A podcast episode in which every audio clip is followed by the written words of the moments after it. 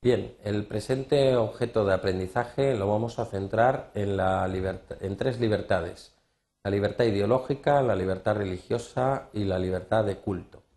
Estas tres libertades comparten el mismo precepto. Es el artículo 16 de la Constitución. Es un artículo algo complicado porque los derechos contenidos ahí son derechos mm, que tienen poco que ver entre sí y que, bueno, lo único que tienen casi de común es que supone exteriorizaciones mm, de una libertad común de pensamiento dirigida a objetos muy concretos. Me explico.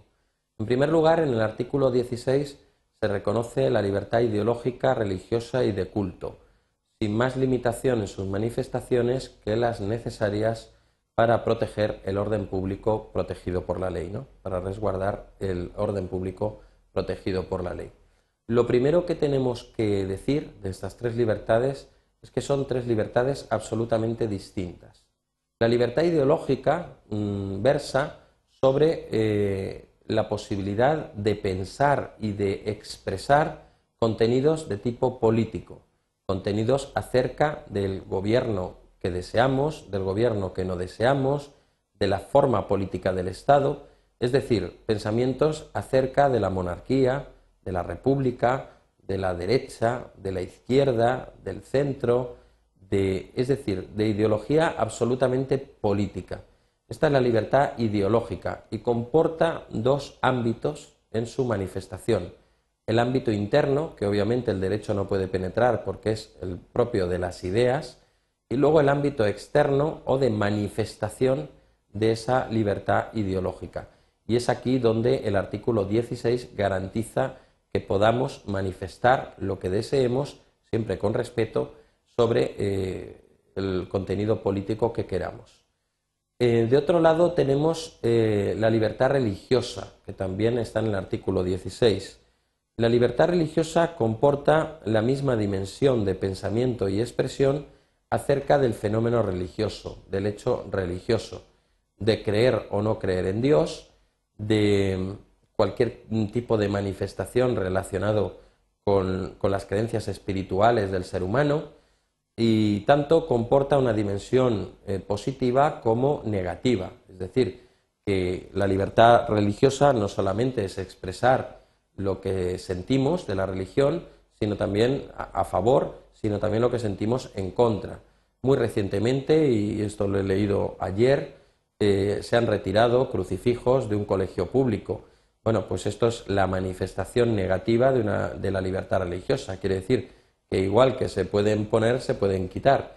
En este caso, el colegio público, en un estado aconfesional, ha entendido la sentencia que no debe tener simbología religiosa, porque precisamente nuestro estado es aconfesional.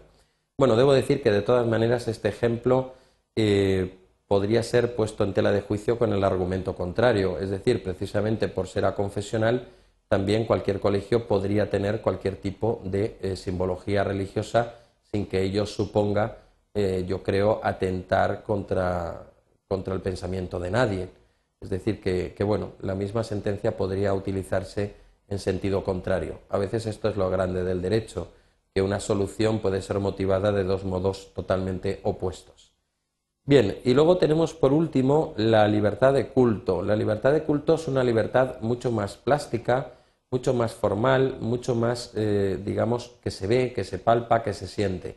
Y comporta toda una serie de ritos, liturgias, formalismos que conlleva cualquier ejercicio de la religión.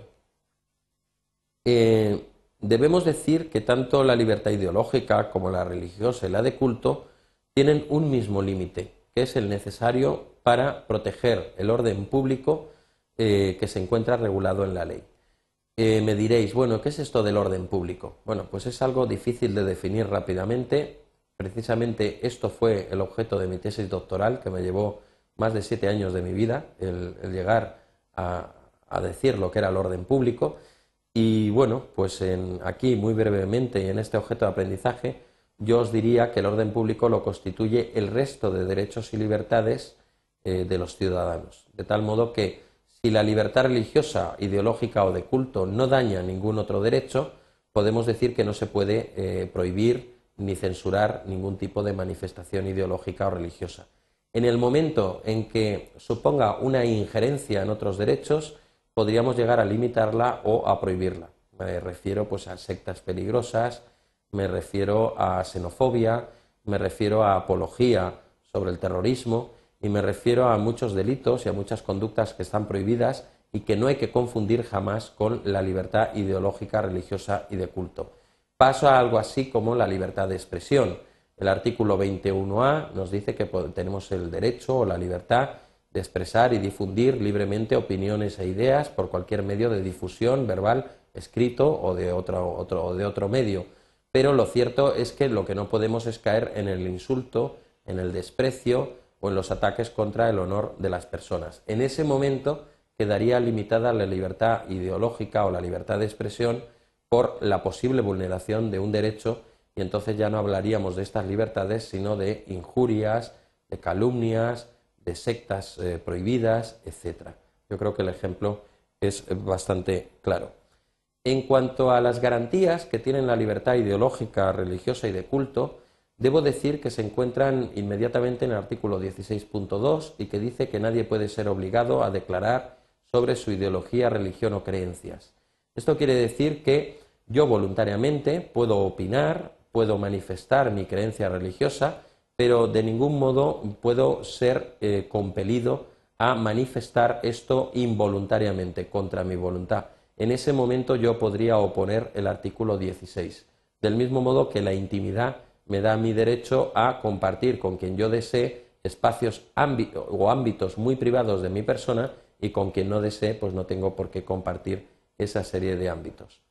Por último, señalar, eh, ya esto referido a la libertad religiosa únicamente, que el precepto, el artículo 16.3 de nuestra Constitución, eh, prevé un estado aconfesional.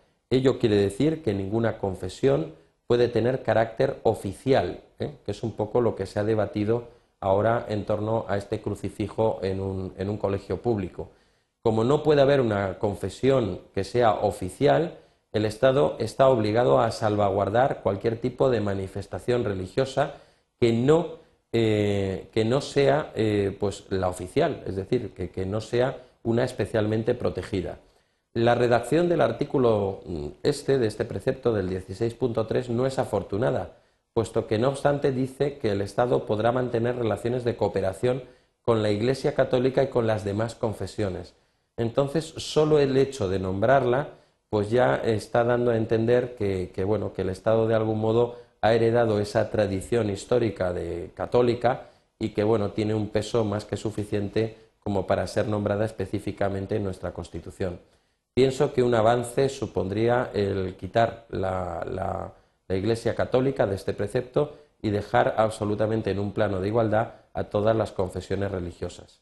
Ahora parece ser que el último momento eh, de esta situación es que caminamos hacia un Estado laico, eso también lo acaba de apuntar el PSOE, y bueno, pues ya veremos cómo se desenvuelven estos acontecimientos. El Estado laico supone dar un paso más y de algún modo pues, mm, eh, hacer una separación cuasi absoluta entre lo que es religión y Estado y no mantener ningún tipo de relaciones de cooperación. Aquí concluimos este objeto de aprendizaje.